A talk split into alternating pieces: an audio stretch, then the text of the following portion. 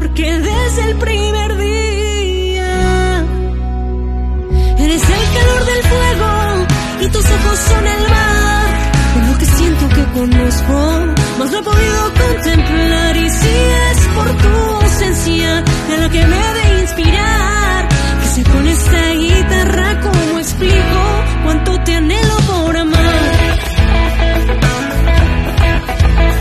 Hola, Yuri. ¿Cómo estás? ¿Cómo estás? ¿Todo bien? Todo bien, todo bien. ¿Tú cómo estás? Bien, bien, todo bien, por suerte todo bien. La verdad que muy contento de, de- de poder charlar con vos, de que te subes acá a mi podcast, que se llama Música para Llevar. Y bueno, acá en este espacio chiquito que tengo en Instagram, desde que arrancamos con, con todo el tema de, de cuarentena y demás, que me ocurrió, bueno, yo soy periodista y empecé con estas entrevistas eh, con diferentes artistas y músicos de todas partes, no solo de Argentina, sino también de otras latitudes. Y nada, eso me, me- me encanta poder conocer historias y, y conocer nueva música y también difundir nueva música acá en mi país. Así que feliz de, de poder sumarte y, Padrísimo. y de tenerte.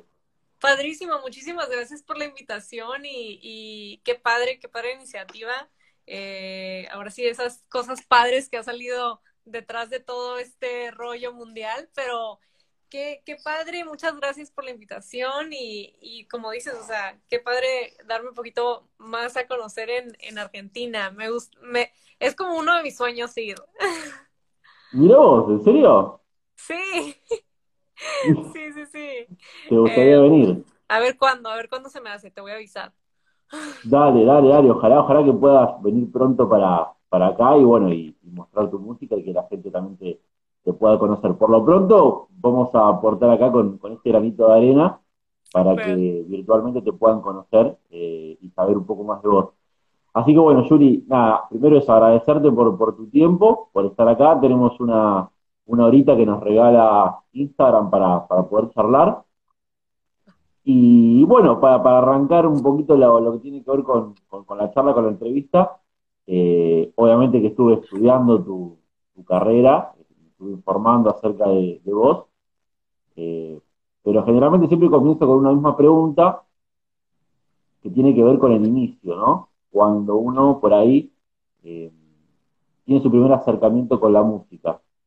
Y en tu caso, me gustaría saber en qué momento de tu vida, en qué etapa te da ese descubrimiento, o cuando vos, digamos, te das, sos consciente y te das cuenta de que la música puede ser un camino para vos eh, en tu vida, y de qué manera también se da.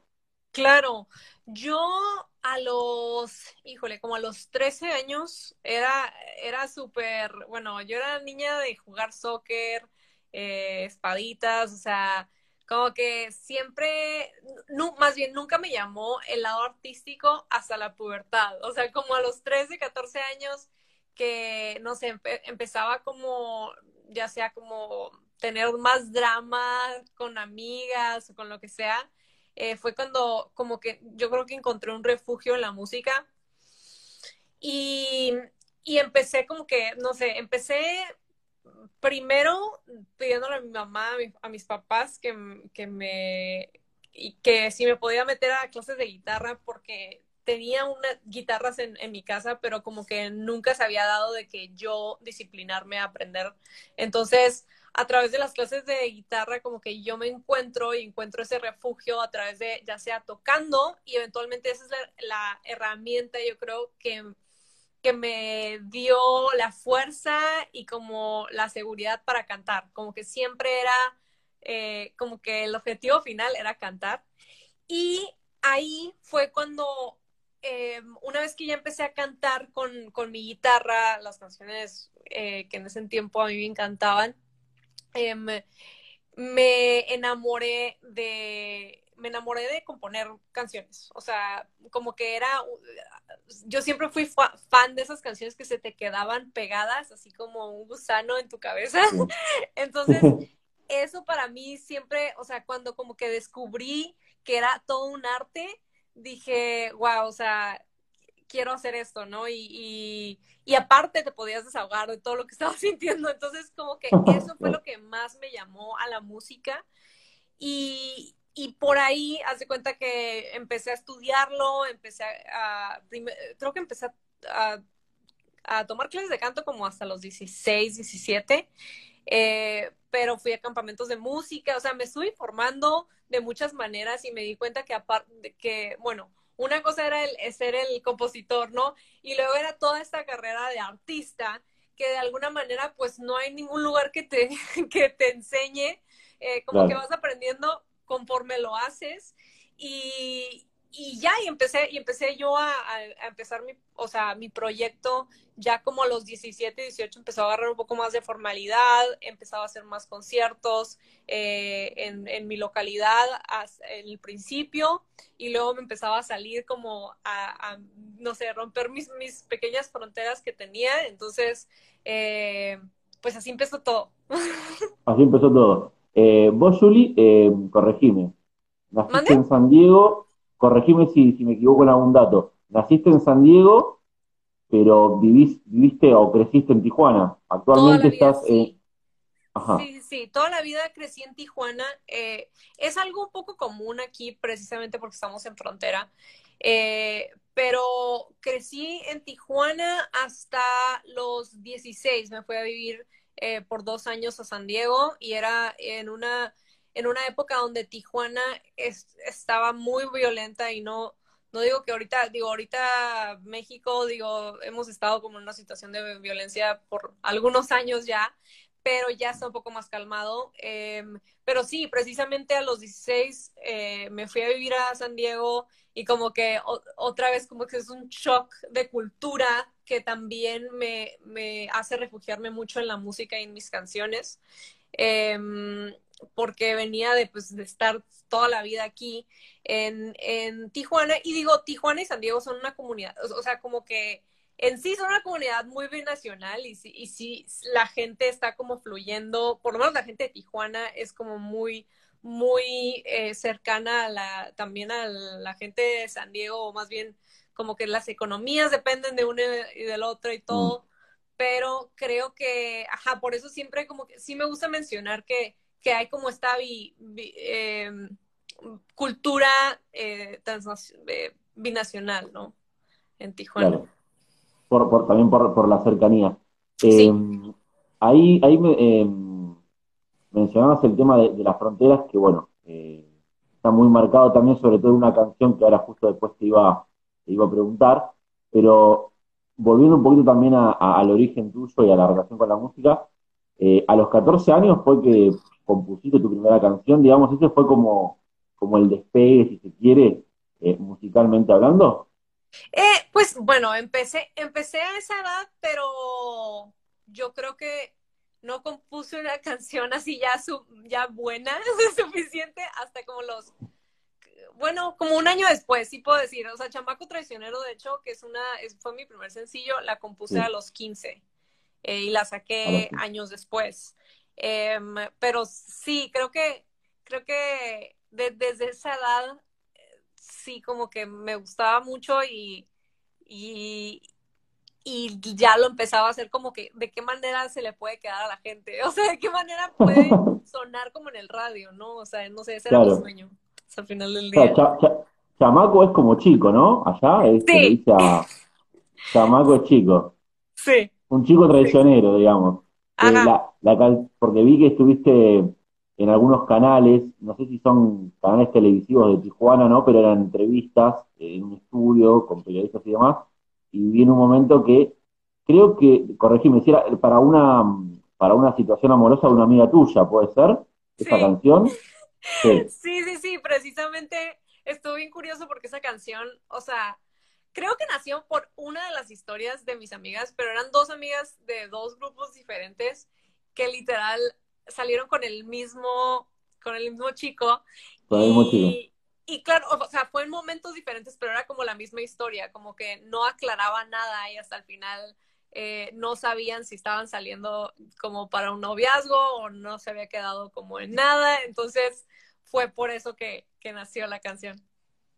Por eso nació la canción. Eh, Yuri, me, gustaría saber un poquito eh, a la hora de, la composición, eh, no sé si mayormente, digamos, todas las letras, digamos, son compuestas por vos, calculo que sí.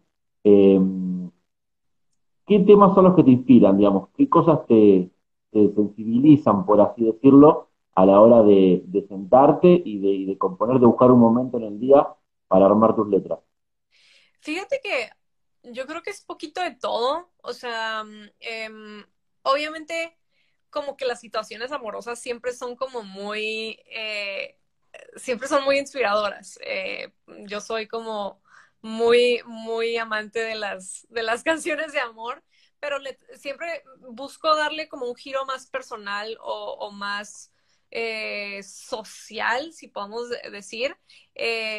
me inspira muchísimo, o sea, siento que igual como creciendo en Tijuana, no sé, como que he estado muy expuesta a como que ambos eh, problemas sociales en, los dos lados de la frontera. Entonces, sí soy como muy atenta a eso porque creo que me impacta y más ahorita, digo, más ahorita, no sé, como que todo lo que está pasando en el mundo, creo que eso eh, de alguna u otra manera lo trato de plasmar en mi música. Ahora, eh, también, también ha sido como un reto también como encontrar fuera de estar inspirada, estar como constantemente encontrando de qué escribir, eh, porque creo que no debo depender de eso, ¿no? O sea, como compositora. Entonces, em, pero, pero también, como, como lo veías en Chamaco Tesionero, una de mis primeras inspiraciones, así como de, inclusive canciones amorosas, eran con historias de de amigas. Entonces, como que empecé a agarrar sus historias y las empezaba a plasmar y me encantaba porque eh, yo de alguna manera tomaba la perspectiva de que siento que yo a través de mis canciones les estaba diciendo a mis amigas qué deberían de hacer, pero no sé, es, una consejera. sí. Como una consejera, digo. Sí, así como ya déjalo, vete. sí, eh, o de que hay, hay una em, que se trata, bueno, eh, se llama Tu manera de saltar y es una canción que yo me acuerdo que mi amiga me, me habló y me dijo, es que estoy enojada porque estaba, o sea, pensé que teníamos algo en serio con, o sea, con este chico y resulta que no, que ya está con alguien más, ¿no? Entonces como que fue su manera de saltar, pero bueno, me habló enojada y le dije, ¿sabes qué, amiga? En vez de enojarte, tómate un tequila. O sea, como que fue así como, y literal, o sea, si escuchas la canción, sí, como que dices, ah, ok. Con el tequila te olvidás. Claro, se te pasa el problema. Sí, bueno, por lo, menos. por lo menos por un ratito. Por un ratito. por un ratito. Eh, Yuri, bueno, ahora vamos a hablar también de, tu último tema, de la actualidad, pero mirando un poco para atrás, eh, vos tenés un, primer álbum, por así decirlo, un álbum homónimo, eh, con la particularidad de que creo que todos los temas son en vivo, digamos. Eh, vos disfrutás de lo que tiene que ver con el vivo, con, los temas acústicos? ¿Es algo que a vos te, gusta más por sobre por ahí lo, electroacústico o lo netamente eléctrico? ¿Te gusta más disfrutar de esta manera? Yo creo que eh, eh, sí, o sea, me encanta. Bueno, creo que todas las canciones, mis canciones, la mayoría, nacen en manera acústica, ¿no? En formato acústico. Em, entonces, siempre como que eso lo disfruto muchísimo, o sea, tocarla con guitarra, pero también muchas veces, haz de cuenta, la razón por que también nació el, el álbum fue, sí, hice un concierto, eh, yo lo tenía como para, grabado para material así como, em, pues de redes sociales, y la verdad es que salió el material muy bien, o sea, muy, muy bien, al grado de que dije, es que esto es, o sea, por más que no, de un principio no era un álbum, o sea, no íbamos al, álbum, eh, se hizo un álbum, ¿no? En ese momento. Y aparte, yo, yo la verdad, hay artistas que me encanta escuchar en vivo. O sea, soy muy, muy fan de, de, de álbums en vivo y, tengo versiones así que sé que, que superan la versión grabada en estudio, ¿no? Y, y de otra manera, digo, las dos tienen su arte. Em, pero haz de cuenta, sí, o sea, la versión de antología de Shakira en, en el tour de fijación oral para mí es como wow, o sea, como que esa canción es súper diferente y me encanta. Entonces, digo, tengo ahí mis, mis favoritos, pero fue como esa oportunidad de, de yo, hacer, yo hacer eso que, que siempre he aspirado y la verdad es que es algo bien bonito porque creo que creo que no hay manera de, de como que captar a veces eso en el estudio, o sea, captar esa energía que también el público se incorpora en las canciones em, y captarlo en vivo, yo creo que no tiene, no tiene otra manera de salir, ¿no? Entonces fue obviamente aprovecharme de, esa oportunidad de que el material salió increíble. Em, y, y ahorita, o sea, que lo escucho y también de las cosas que me ha pasado que que la gente lo escucha, le puedas dar, le puedes dar vuelta y, tiene este patrón de seguimiento, cuenta una historia que a mí se me hace que eso es eso es súper valioso y espero que mi segundo álbum lo pueda hacer de, de manera de estudio, pero la verdad es que, ajá, para mí ese álbum, eh, bueno, eh, tiene un valor gigante en mi corazón precisamente por eso. Claro, es el primer álbum, sentimentalmente también debe implicar o movilizar un montón de, emociones. Eh, quería preguntarte, Juli, por el tema que recién tocabas, el tema de, de tu lugar geográfico, por así decirlo, y el tema de las fronteras. Eh, con el tema musical, valga la redundancia, Calor del Fuego. Tuve la oportunidad de ver el videoclip, que es muy lindo, porque realmente es muy emocionante. Y esto que vos planteabas, ¿no? De, de, de las relaciones amorosas o del amor y el desamor, y en este caso en particular, en este videoclip, el amor de un padre con una hija, la distancia, ¿no? que es enrejado, que, es duro también de ver, eh, ¿no? Porque por ahí uno puede tener un pensamiento personal de estar a favor o en contra de las fronteras y demás. Claro. Pero me gustaría que me cuentes particularmente este tema, cómo lo construiste, cómo lo armaste, y, y, tu opinión también, tu mirada, ¿no? Acerca de, de, estas situaciones que, que se suceden prácticamente todos los días. Claro, sí, sí, sí. Calor del Fuego fue, una canción eh, que nació, de hecho, yo estando, yo me fui a estudiar eh, un, pequeño curso a España y en ese tiempo yo, o sea, como que de que me estaba enamorando, estaba saliendo con alguien, eh, que me recordaba mucho a, a California en general, ¿no? Baja California, California. Y mm, y es muy curioso porque, bueno, eh, tiene mucha fama, ¿no? El, California lifestyle y todo.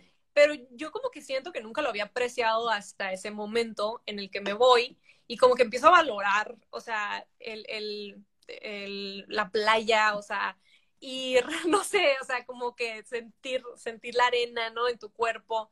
Cositas así que nacieron. Entonces, nace, nace precisamente de eso, de, de, amar el, mi hogar de alguna manera, pero lo dije, ¿qué, qué, hace particular eh, es esta, pues este territorio, ¿no? Porque, eh, como te decía, es una cultura que sí está conectada eh, de una manera binacional, o sea, las, las, comunidades en sí, solamente que está dividida al mismo tiempo, porque así como dependen de ella, o sea, el hecho de que es, sean dos países la hace sumamente interesante, ¿no? Entonces, yo sí quería como de alguna manera decir poquito de mi tierra, pero también como exponer un poquito de, de, qué es vivir aquí y, y, al, a nivel global que estamos viendo, ¿no? O sea, entonces, eh, justamente como que yo estuve como que viendo de qué manera sí podía poner una, una historia de amor, pero no que sonara, no quería hacer algo como cliché, o sea, quería que en serio te tocara el corazón y, y justamente vi una, una noticia, un día que estaba viendo las noticias, me salió un papá con su hija que literal se estaban viendo, no era en la frontera de aquí, pero sé que también pasa en la frontera de aquí. Esta era creo que en Texas. Y literal, la hija, eh, justo cuando se iba a graduar, eh, va a visitar a su papá al, al, muro y se ven así como en una reja, literal, y, pues la felicita y, se va, primero, primero va con su papá, ¿no? Y que, o sea, la ve súper orgullosa con lágrimas en la cara. Y dije, tiene que ser algo así, o sea, tengo que exponer por lo menos esa parte. Y cuando, justo cuando empiezo a hacer como la investigación, porque aquí hay un parque, en especial el que sale en el video, hay un parque donde es como territorio sagrado en Estados Unidos. O sea, ahí no se acerca la policía a sacar a inmigrantes ni nada así, pero pueden ir y pueden, o sea, tocarse literal los dedos eh, para ver a sus familiares. Y si tú vas al parque, puedes ir y ver literal a, las familias, van con sus bebés, eh, y ve, lo, puedes ir del lado de Tijuana, el lado de Tijuana es abierto, el lado de, Estados Unidos sí está más cerrado, sí hay policías, pero son, es pues como te digo, es, como territorio santuario, ¿no? Que, ¿no? que no te pueden hacer nada o deportar o lo que sea. Entonces es, es impresionante porque o sea, bueno, para mí fue impresionante porque yo sabiendo que existía nunca había ido hasta que ya empiezo a hacer toda esta investigación. Y la verdad es que dije, no, o sea, esto tiene que salir de, de cierta manera. Entonces fue por lo mismo que, que ya me fui con, con, esa idea y porque también creo que reflejaba un, un poquito de, de, eso en la canción, ¿no? O sea, el, el, conocer a una persona y, y crecer o, o, tal vez estar distante mientras hay ese crecimiento de, de, amor, ¿no? Claro, claro. Sí, sí, la verdad que sí. El, el, video es muy crudo, o sea, es muy emocionante, pero a la vez también, ¿no?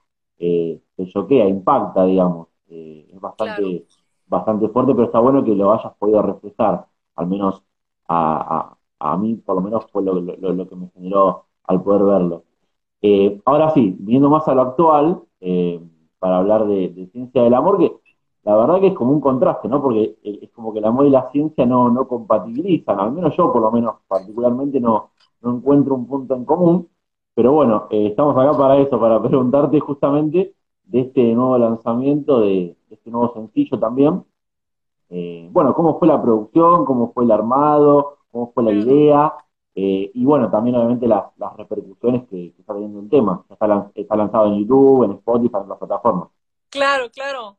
Justamente, y de hecho, bueno, me habías platicado que a, poquito antes de esto, que si yo componía todas mis letras. Esta tengo que admitir que es colaboración el, eh, de, con Edu Espinal. Él escribió también una partecita de, de la letra.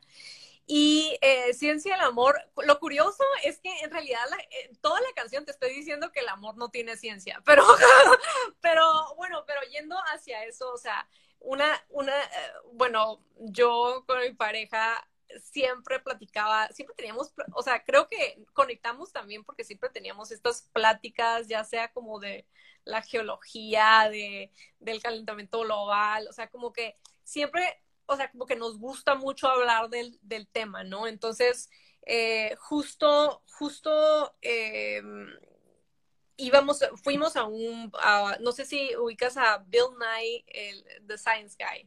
Es un señor que tenía un programa pero es como para niños chiquitos, de la ciencia y que hacía como experimentos científicos y te explicaba que por qué y así. Entonces, eh, tuvimos la oportunidad de ir a una, a una, bueno, yo conseguí boletos para ir a una grabación del programa, porque ya está en Netflix. Y, y justo en ese episodio se trataba de, de por qué el, el viajar en el tiempo no es posible y todo eso. Entonces, como que después de ese día, yo así como que de la nada me levanté, me como a las 5 de la mañana y empecé a escribir así como todo, desde lo que habíamos como que visto, yo, yo había aprendido hasta tratar de plasmar como ciertas ideas que ya habíamos platicado. Y en realidad, o sea, como tú, o sea, como te lo comento, o sea, creo que es como todo el tiempo estoy diciendo por qué el enamorarme para mí no tiene ciencia. Ahora sí hay una ciencia, o sea, ya, ya, ya una vez que escribí la canción me di cuenta que sí, las hormonas y el cerebro y todas tus neuronas, o sea, es, es todo un, o sea, literal es una ciencia de por qué nos enamoramos y, y todos estos sentimientos, por qué lo sentimos, ¿no?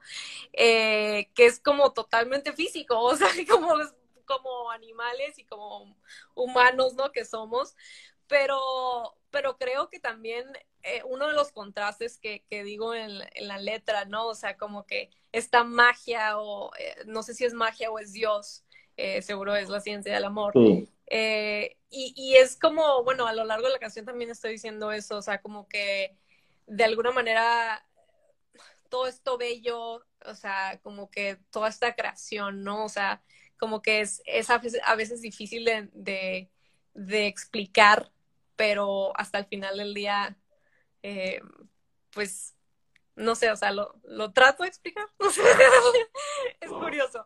Y, el, eh, tema, el tema también, el tema también creo que, habla también del presente, ¿no? Porque nos lo mencionaste en totalmente. Un momento de, la creo que eso, eso es uno de los bueno, del, del lo más, eh, uno de los temas más eh, que, más toco en la canción, o sea, como el, el tiempo en sí. Eh, y, y, y, por eso te comentaba, el, el, episodio al que fuimos era como de viajar en el tiempo. Y como el, el presente en general, y hoy en día hablo del calentamiento global, de, y, y, el, y más que nada de cómo yo creo que, que, bueno, en general, para amar a una persona es, es amar, amar tu presente también, ¿no? O sea, cómo has llegado a donde has llegado y qué puedes hacer mejor para, para crecer y para hacer un mundo mejor, ¿no? Entonces, sí es mucho de, de, de enamorarte, yo creo, del, del, presente, por más que no es, no es perfecto. Eh, y mm, hablando, bueno, puntualmente de, bueno, hablábamos recién de ciencia del amor, de calor del fuego. Eh, tu idea, digamos, estás trabajando actualmente en lo que sería el, segundo álbum. Eh, ¿Proyectás? ¿Tenés alguna idea de, cuándo podría llegar a hacerse este lanzamiento? Viste que ahora, porque también hablé con muchos artistas, está esta idea siempre de, sacar los singles o los, o los sencillos, porque termina resultando un poco, un poco más, por ahí más práctico, más efectivo. En tu caso, obviamente, en tu caso va a ser un disco, va a ser el segundo álbum de, tu carrera musical, en el que vas a incluir estos temas, eh, pero ¿tenés más o menos alguna idea de cuándo podría llegar a estar? ¿O, hay trabajo todavía para hacer? 2021 seguro, 2021 eh, seguro llega. De hecho, ya, ya hay, uno, hay unos temas, la próxima semana me voy a grabar a Los Ángeles, uno de estos temas que vienen. Sí, eh, Ah, también soy muy, muy fan de los álbums. Aquí vas a, mira, te enseño los aquí tengo ah, mis y todo el rollo. Porque un montón, soy fan de los álbumes y quisiera, quisiera decirte que sí es un álbum en el que estoy trabajando, pero hasta ahorita sigue siendo un EP. Quiero sentirme totalmente, confi o sea, eh, con toda la confianza y seguridad para decir, o sea, eventualmente que sí va a ser un álbum. Eh, entonces, eso sí te lo prometo para después, porque porque quiero, es, es, es, es, estamos trabajando para eso, pero por ahorita es un EP y estoy súper, súper emocionada porque estoy colaborando eh, con nuevos productores también. Em, son canciones que también siento que, o sea, hay poquito de todo, pero, pero yo creo que cada uno tiene, tiene su magia, ¿no? Entonces, eh, estoy muy, muy emocionada por, por, por lo que viene, eh, porque vienen, vienen pronto. Em, y, y, sí, yo creo que saco un sencillo más este año, antes de que se nos vaya, y, y viene ya el LP, eh, pero espero que ya sea ese, ese EP se convierta en el álbum, o si no, ya pronto también hay un álbum. Lo estaremos esperando, estaremos esperando. Y Yuri, me gustaría hacer un poco, ahí mencionaste muy por arriba eh, el tema de, de, las influencias, digamos, ¿no? ¿Recordás cuál fue no sé, aquel primer CD que escuchaste, o no sé, si te dio la oportunidad de, de, escuchar algún vinilo, algún CD, algún tema musical, algún artista en particular, eh, que vos sentiste que te acompañó por ahí a lo largo también de, del desarrollo de tu, de tu carrera? ¿Hay algún artista en particular?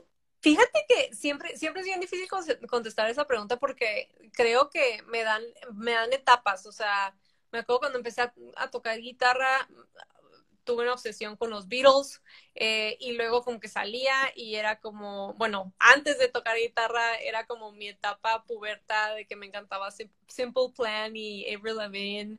Eh, entonces ah, como que siempre ha sido mucho, mucho etapas eh, y, y, a lo largo de, de, esas etapas si hay unos artistas en, en particular, yo, yo, siempre me fijo por los cantautores, ¿no? Entonces como que siempre estoy, o sea, buscando nuevos artistas, pero hay, ciertos cantautores que sí. Eh, Shakira, o sea, Taylor Swift, soy muy fan de, de Taylor Swift, eh, Sheeran, Sarah Bareilles, em, y, pero sí, siempre, siempre siento que voy cambiando, em, y mucho, bueno, también mi hermano es, es, es eh, está en teatro musical, entonces como que sí he crecido con, con este, no sé, con Disney, con todos, eh, y, soy, me encanta cómo la manera de, por lo menos de las canciones y de componer, cómo explican una historia. Entonces, creo que he combinado eso en mi, o sea, como que sí, sí hay cierto patrón que, que ya viendo como que todas estas influencias sí siento que han impactado también en mi música. Em, pero sí, es una difícil, es, es, una pregunta muy difícil siempre para mí porque siento que es un poquito de todo hasta el final del día. Claro, claro, claro, claro. Es compleja, es compleja. Eh, leí por ahí que tuviste la oportunidad, entre otros artistas, de, de, compartir escenario, o, como se dice por ahí comúnmente, de abrir el show de, de Pablo Alborán, eh, desde muy chica, digamos, en tu caso.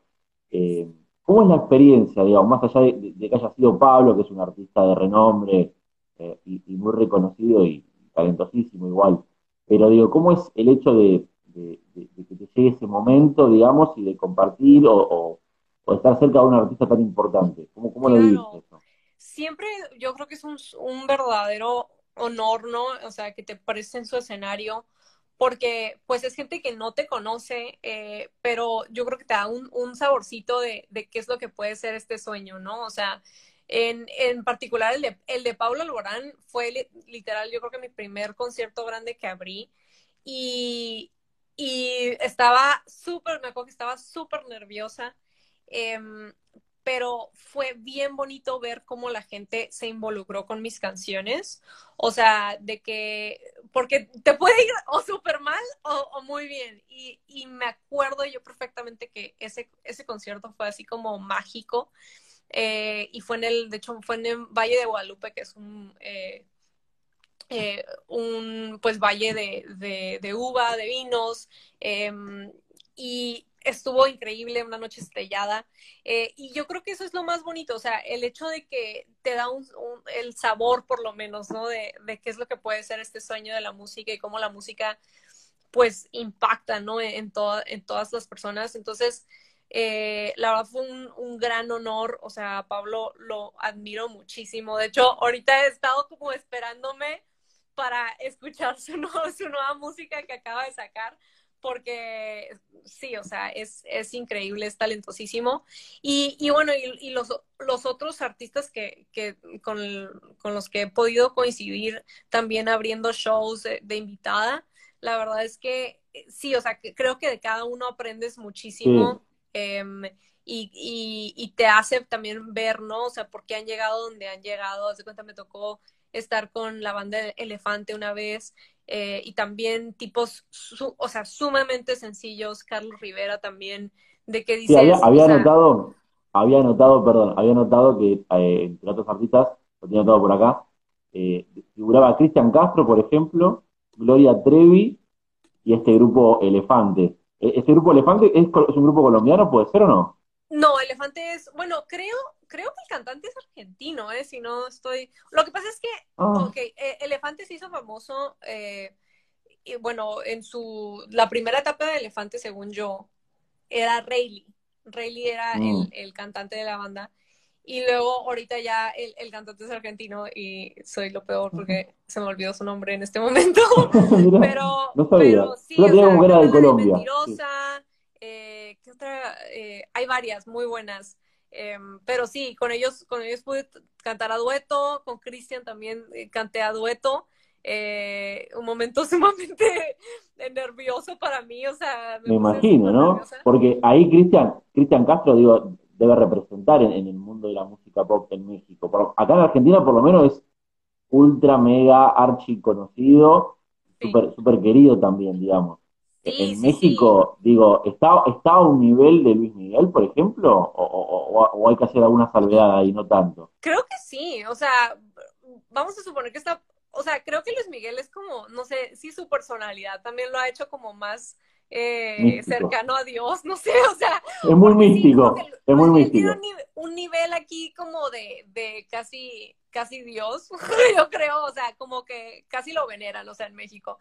Eh, y Cristian es, es, o sea, está como ahí abajito. Más terrenal. sí. Es más terrenal.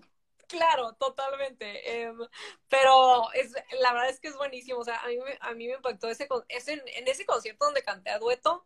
Me acuerdo que yo creo que duró tres horas, fácil. O sea, y es como dices, wow. wow, o sea, ¿cómo? Y aún así, o sea, faltan canciones. Entonces, es increíble estar como presente en esos, o sea, como que en esos momentos también, ¿no?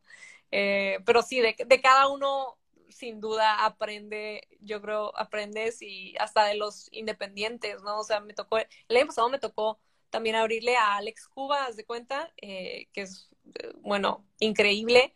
Eh, y el tipo súper sencillo, o sea, una manera de abordar al público con tanta calidez, o sea, wow. Sí. Eh, justo ahí mencionabas y hablabas de, artistas independientes también, ¿no? Lo, que se conoce también como artistas independientes, por un lado, la música emergente, ¿no? La música que se está de alguna manera gestando, empezando a dar sus primeros pasos. México es un país maravilloso, no tengo la posibilidad de conocer, espero poder conocerlo, tengo muchas ganas, sobre todo también por el, el, hecho musical, ¿no? La cantidad de representantes musicales que tiene, digo, o sea, se me vienen por ahí nombres muy conocidos, por ejemplo, no sé, Molotov, Café Tacuba, Zoé, entre otros, que son grupos por ahí más, más fácil de recordar, pero tiene muchísima música. Eh, mi pregunta tiene que ver también cómo convive la industria musical de México con la aparición, con este mundo más, más under, más emergente por ahí, o de artistas nuevos, como es tu caso, eh, el tema también ¿no? de la convivencia y el tema de la difusión, digo, si se les da herramientas para que puedan eh, tener su espacio y poder mostrar su música. Pues fíjate que siento que hay ciertas ciudades que tienen como, eh, la Ciudad de México es, es enorme y hay una escena gigante, ¿no? O sea, ahí, ahí es donde yo creo que se mueven y de, de toda la, Latinoamérica, la industria musical, ¿no? Vamos a suponer. Eh, pero la verdad es que sí, o sea, los artistas emergentes, de, bueno, puedo decir que de todo México em, y en, particular muchos independientes que han salido y han, la están rompiendo también en Estados Unidos y a nivel global, ¿no? Entonces, eh, es algo, o sea, muy increíble. Em, y la verdad, fíjate que, no sé, o sea, no, no quiero decir que no hay oportunidades, no sé, por lo menos el gobierno, no, no, por lo menos yo no he sabido de, de muchas, como en otros países que te, casi te fondean para que te vayas de, de gira y todo eso.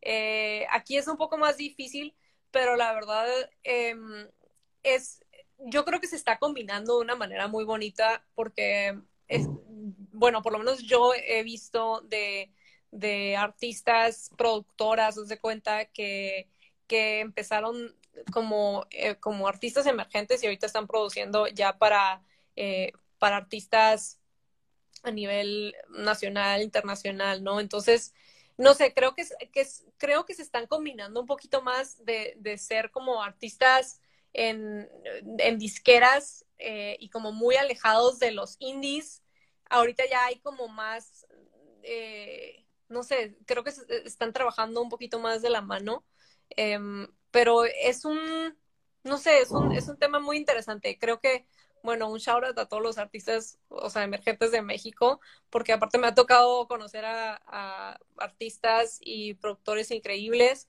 em, y que creo que lo están rompiendo. O sea, creo que hasta el final del día, hasta los mismos artistas grandes, o sea, voltean a ver y apoyan a estos, a estos talentos. Entonces es algo bien padre. Se sorprende, claro. Está, está buenísimo que puedan convivir y, esta solidaridad también, ¿no? De dar espacios también a, la nueva música. La música es algo eh, interminable, por así decirlo, ¿no? Entonces está bueno que, esos mundos puedan, puedan convivir bien. Claro. Eh, me gustaría preguntarte, Julia, acerca de tus shows. Bueno, eh, no sé cómo es la situación en México, de, de, todo esto de la pandemia, la cuarentena y demás, con el tema de los shows en vivo, tengo entendido que en ningún lado, o al menos en la mayoría, no se puede hacer shows en vivo con gente, con público y demás. Pero me gustaría preguntarte puntualmente cómo son tus shows, vos cómo los vivís, cómo es tu público el que te sigue, y también en qué lugares tuviste la, posibilidad de, demostrar también tu música, sea territorialmente hablando en México o en algún otro lugar. Eh, territorial, la mayoría en México, en México ya sea aquí en lo que es pues Tijuana, mi estado de Baja California, eh, como te digo, estamos súper cercanos de San Diego, entonces San Diego y Los Ángeles es como toda esa área la que normalmente estoy mucho más presente que en el centro de México, pero también he hecho algunas giras en el centro de México, eh, que, que es Ciudad de México, alrededor, que sería Puebla, Tlaxcala. Em, de hecho, el año pasado me tocó ir a Guadalajara por primera vez eh, con una gira pequeña que hicimos eh, con una amiga, eh, colega que se llama Sofi Saro. también un shout out a ella, es gran cantautora. Hicimos esta gira acústica por completo. Bueno, bueno, yo, yo iba con mi looper, que es como mi, banda en solo mode, ¿no? pero estuvo padrísimo porque precisamente queríamos como esa intimidad de, de poder compartir las canciones en formato acústico o como nacieron, ¿no? Entonces fue bien padre eh, poder, era un show, de cuenta que era sus canciones por separado, luego las mías, em, y hacíamos un par de duetos y así. Entonces estaba muy padre y creo que, bueno, por lo menos esa experiencia a mí, a mí me queda con, con ganas de, de, hacerla crecer un poco más, porque sí se nos, el último show que tuvimos de esos fue en enero y luego ya nos, ya nos pasó todo esto, ¿no? Entonces, sí fuera algo que quisiera seguir haciendo, pero no hay nada como tocar con la banda. No hay nada, claro. Yo creo que con la banda en vivo, no, es un, o sea, un apoyo, yo creo, en el escenario y, y muchas de mis canciones creo que lo ameritan, o sea, los dos queremos que es como mi canción, o sea, más popular.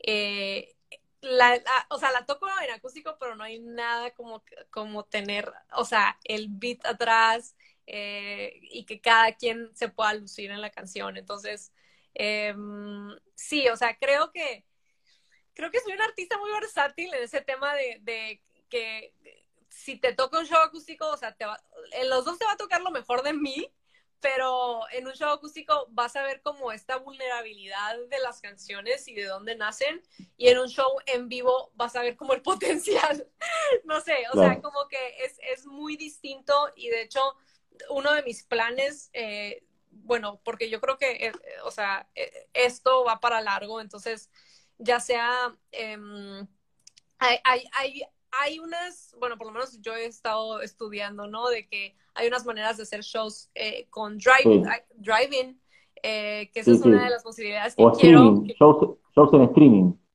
Bueno, los streamings también, el, streaming seguro, pero haz de cuenta, sí me quisiera meter como también a las posibilidades de cómo podemos hacer desde un show chiquito, o sea, de estar súper contados y de una manera segura, hasta mm. también hacer un show en carro. Eh, de, de, esos que, ajá, bueno, por lo menos aquí hay, hay un par de lugares donde ya lo hicieron y cada quien está en su carro, eh, hay un escenario. Ah, sí, sí. Ajá, entonces... Acá, acá se le llama autoconcierto, le pusieron autoconcierto. Sí. Perdóname por mi... No, no, no, no, no, no. acá lo llamaron así y lo hizo un artista que se llama Coti, Coti Sorokin, que es un ah, gran cantante. Sí, sí, lo hizo acá en una localidad acá de, de, Buenos Aires y la gente estaba en el auto consumiendo, comiendo algo, tomando algo y miraban el show. Sí, sí, se dice. Sí, y creo que es lo más cercano y, que, no sé, cercano a, algo así, ¿no? O sea, en vivo completamente. Sí, me encanta. Esto, bueno, sigo haciendo streaming y ahorita tuve un concierto Zoom privado la semana pasada con, con con los más cercanos a mí y así los, los seguidores que más han estado ahí apoyándome. Y estuvo padrísimo porque en verdad sí podía escuchar los aplausos, haz de cuenta, es algo que hace años que no, que no sentía y por lo menos aunque sea digital, eh, se sintió. Entonces, igual uno de mis planes también es, o sea, seguir haciendo estos shows pequeños, pero ver si se puede hacer como el, el stream de ese mismo show, ¿no? Está buenísimo, está buenísimo. Y hablando ahora, bueno, justamente todo de la pandemia y demás, ¿vos cómo tomaste esta etapa, digamos, de, nuestra vida, obviamente, porque a cada uno lo afecta de distintas maneras? En tu caso particular, digamos, te sirvió como para, de alguna manera, pensar en nuevos temas, en, mejorar algunas cosas, pulir algunas cosas musicalmente hablando, ¿no? Ese momento de reflexión y demás. Acabas de decir. Todo, lo que acabo de decir. Bueno, está bueno, o sea, pudiste de alguna manera eh, enriquecer eh, todo, ese momento, digamos, y aprovecharlo musicalmente hablando, eh, y también, ¿no? O sea, profesionalmente y, personalmente, pusiste las energías en esto, ¿no? En, poder mejorar y, ver hacia adelante. Sí, claro, y, digo, eh, estoy en una posición, yo creo, privilegiada porque me, dentro de lo que se nos cancelaron los shows y todo, creo que me, o sea, me ha ido bien eh, en, en, estos par, en estos últimos meses. Em, me invitaron a formar parte de, de, Martin Guitars en México, que es como para mí un sueño. Eh, son mis guitarras favoritas em, y ahora pues las represento. Em, y otra de, los, de las cosas grandes fue que me unía una disquera eh, independiente en Los Ángeles. Entonces, eh, eso, bueno, primero, o sea, bueno, ahorita yo ya, lo veo, fue como un proceso el, el, el estar haciendo cosas pero no necesariamente como que la gente sabía, ¿no? Entonces, sí estuve como un poco ausente, pero trataba de, por lo menos compartir un poquito de, mi vida. Y, en cuestión de, de, componer y así, creo que había días muy, muy productivos y fructíferos, pero hay otros días que estaba, que no estaba en mood para componer. Y creo que estar encerrado en sí no es como la mejor posición para inspirarte. Pero por lo mismo Te, comentaba que yo creo que como compositores y como artistas tenemos que, tenemos que saber cómo inspirarnos, no, no esperar, ¿no? Esa inspiración porque pues no puedes depender de eso, ¿no? Y más, más cuando, cuando el, la, no sé, tu ambiente en general no te lo está dando. Entonces, eh, ha sido todo un proceso. Yo lo he tomado como un tiempo también de mucho aprendizaje desde, no sé, personal, conocernos a nosotros mismos, hasta también yo estar estudiando de cómo componer mejor, cómo eh, hacer mis campañas eh, como artista también mejor. O sea, eh, una de las cosas yo creo que, que más me, más me concentré fue eso, ¿no? De cómo, cómo podía llevar mi música a más lugares y aprender todo este proceso de los lanzamientos y así. Entonces, creo que, que mm, ajá, creo que ha sido un tiempo de, de ajá, de aprendizaje gigante. Em, pero, y, y, mucho también fue, fue precisamente, como comentabas, o sea, revisité muchas canciones, haz de cuenta que, que, tenía así como guardadas en un cajón y dije, no, ahora quiero arreglarla y así me fui poco a poco y espero vean pronto, hay una que estoy trabajando ahorita con, con Edu Spinal, que, que es con quien compuse Ciencia del Amor, con Edu y con José, que es el, productor también. Y estamos haciendo algo padre. Entonces, vienen cosas muy, muy buenas y, nuevas que también salieron en este tiempo. Entonces, que espero poder compartir pronto. Qué bueno, qué bueno, Julia. Acá justo alguien escribió, dijo, good for you, Martin Guitar, sponsorship, felicidades. ¡Ay, gracias! Martin Guitar, el gas, ahí dejó un mensajito. Así que justo habías mencionado lo de Martin Guitar y ahí justo escribió y dejó felicidades. Ahí le puso, bien, el emoji con un barbijo, muy bien, muy bien. Me gustó por el, por el emoji con el barbijo, muy bien. Sí. este, Juli, eh, te quería pedir, eh, nos quedan un par de minutitos, más o menos dos, estoy contabilizando ahora, porque tengo el contador acá. Porque luego te saca, ¿no? tenemos, claro, tenemos la hora y después Instagram te, te invita eh, sutilmente a abandonarlo. Eh, eh, quería pedirte si puede ser un minutito a capela, lo que tengas ganas, de algún temita, para que quede algún registro acá, porque esto siempre lo digo al final, pero bueno, después va a quedar publicado el video y, este mismo, esta misma entrevista va a quedar en mi podcast en Spotify. Eh, ah, entonces la gente va, va a acceder ahí y va a poder escuchar todo, este, toda la, charla que tuvimos. Y un poquito de música también les queremos regalar. Claro que sí, no, sí, con muchísimo gusto. Aquí tenía ya lista la guitarra, entonces. Muy bien, muy eh, bien. Y te canto esta canción, que se llama eh, Ciencia del Amor, la, la más nueva, eh, recién salida del horno. Muy bien, muy bien, muy Antes de olvidar lo que hoy pude aprender, tengo que recordar que es la primera vez ¿Qué puedo decirte, amo? Y al reírme a tu lado, mi corazón es millonario y puedo estar más de mil años en tu piel, buscando la teoría del amor, conocer la química de nosotros dos, lo que sé, pues no hay nada mejor mi voz, no sé si es magia o es Dios, seguro es la ciencia del amor. La ciencia del amor.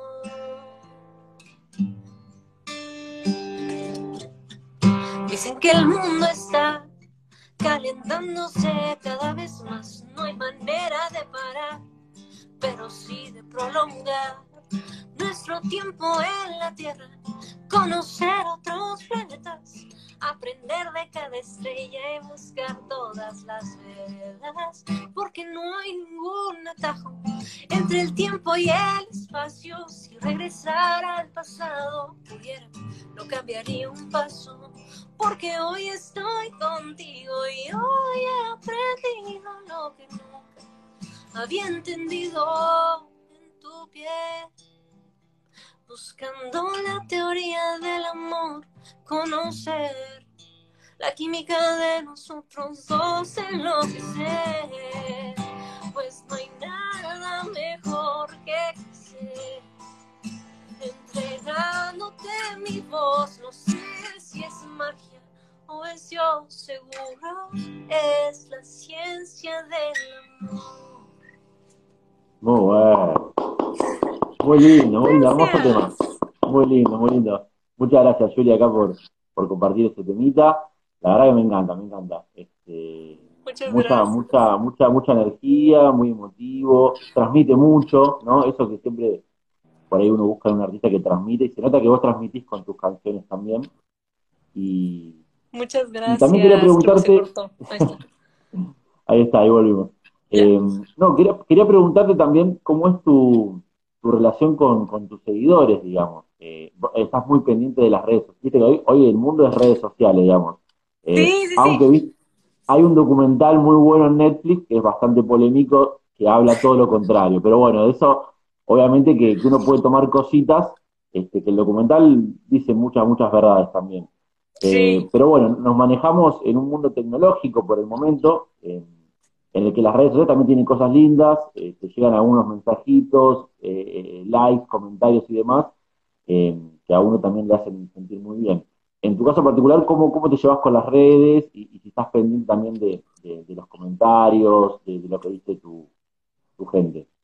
Claro, sí, yo estoy, yo sigo mi, o sea, yo administro todas mis redes sociales, entonces si me mandas un mensaje, o sea, yo te lo voy a contestar y todo, sí, al menos que, fe. algo obsceno o algo así, pero, pero no, sí, o sea, la verdad es que me encanta estar súper al pendiente de eso porque yo creo que, eh, bueno, a mí una de las cosas y también creo que este, este tiempo que de, de la cuarentena fue mucho conocer a esas personas que, que siguen mi música y, y ver por qué, ¿no? Por qué, por qué tal vez encontraban mi música como un refugio, o simplemente les gustaban las canciones, simplemente se les pegó por oírla en el radio, no sé.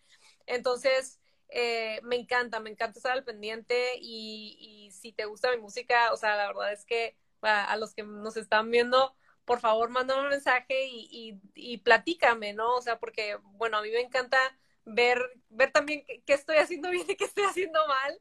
Eh, Claro. Pero eso, y, y fíjate que ya lo acabo de ver hace una semana, el, el documental está muy bueno. Eh, Está muy bueno. pero me trato de guiar más, obviamente sí, me trato de guiar eh, como usarlo como un medio de comunicación, ¿no? Que creo que es lo más importante y creo que es lo más positivo de, de las redes sociales. Em, sí, sí, llega un punto, yo creo que en el- cuando te involucras mucho con, con esta, eh, bueno, lo que, lo que llaman en el documental que es muy adictivo, ¿no? O sea, los likes, el, el engagement, que de alguna manera nada más, a veces como ciertas compañías nada más lo utilizan como te utilizan, ¿no? De alguna manera. Entonces, trato de ser muy cuidadosa. De hecho, el, el año pasado, al, como al final del año, de que me tomé un break, así que dije, por 10 días no, no, y, y lo que hice es que simplemente borré las redes sociales de mi teléfono, o sea, no borré mi, mi cuenta ni nada así, simplemente claro. los borré y dije, pues no voy a estar al pendiente, o sea, me voy a desaparecer por lo menos de... de Es buena, y la ¿eh? verdad, Es bueno. yo creo que es algo súper sano para todo mundo Sí, eh, tomarse breaks, o sea, encontrar, a mí haz de cuenta algo que, digo, cuando estoy trabajando y cuando traigo un lanzamiento o algo así, no, no, lo, no lo puedo dejar en ningún lugar, ¿no? Mi teléfono. pero sí, hazte cuenta, los momentos yo creo que sagrados entre familia, entre relaciones ah, amorosas, amistades, yo trato de no ver, o sea, de dejar mi teléfono a un lado, eh, porque precisamente yo creo que es, es comunicación y, y, hay, hay, hay tiempos eh, para la comunicación digital y hay tiempos donde la, la comunicación hasta el final eh, física y, y, personal, esa siempre también se tiene que dar como completo, porque luego la empieza a invadir, ¿no? Esta, esta comunicación digital. Entonces, creo que tenemos que ser muy cuidadosos y también lo que me gusta mucho de, del documental es que el, el, simple hecho de que seas consciente ya te deja como muy, muy eh, atento a, a por, porque a veces, o sea, te levantas a, a, ver tu teléfono cuando, cuando es, o sea, obviamente es algo que, que, que te hace adictivo, pero no necesariamente tiene que ser así, ¿no? Entonces. Sí, sí, sí. Bueno, a mí me pasó hace un tiempo ya a cualquier persona le debe pasar que se te rompe el teléfono, por ahí quedas incomunicado, y es ese momento por ahí raro, ¿no? De que por ahí no tenés WhatsApp momentáneamente porque no tenés un celular de backup, digamos, entonces estás sin teléfono y, y es una libertad increíble, ¿no? Es como, nada, cuando era adolescente en mi caso que no tenía teléfono, entonces es como claro. increíble, es algo raro, lo sentís raro y, y te da una libertad también, una, una tranquilidad de no tener que estar pendiente de algún mensaje o algo, más allá de de la decisión de uno, inevitablemente siempre termina yendo al teléfono por, por compromisos laborales o personales. Claro. Pero, claro. pero termina siendo algo muy, muy loco que pase, muy raro. Así sí. que nada, eso está bueno. Eh, a ver cuántos minutitos nos quedan. Nos quedan cuatro minutitos. Bueno, le voy a aprovechar okay. para hacerlo más distendido y preguntarle a Julie un ping-pong de cinco cosas. Yo digo una ah. palabra y vos, y vos decís, respondés, rápido. Okay. Bien, vamos a hacerla fácil. Vamos a decir, una serie. Stranger Things. Bien. Eh, una comida. Tacos. Bien. Eh, un pasatiempo, un hobby. Hobby. Es que tengo la guitarra enseguida y me dice, pero no es un hobby, entonces, eh, golf. Golf. Bien, golf, muy bien. Eh, un lugar. Un lugar. Mm. ¿La rumorosa? La rumorosa es una carretera. No, no sé, claro, iba a preguntar porque no sé, no sé qué era. Muy bonita. preguntar. Ok, ok, una carretera. Eh, un momento del día. El amanecer. Bien. Una virtud. leal. Bien. ¿Un defecto?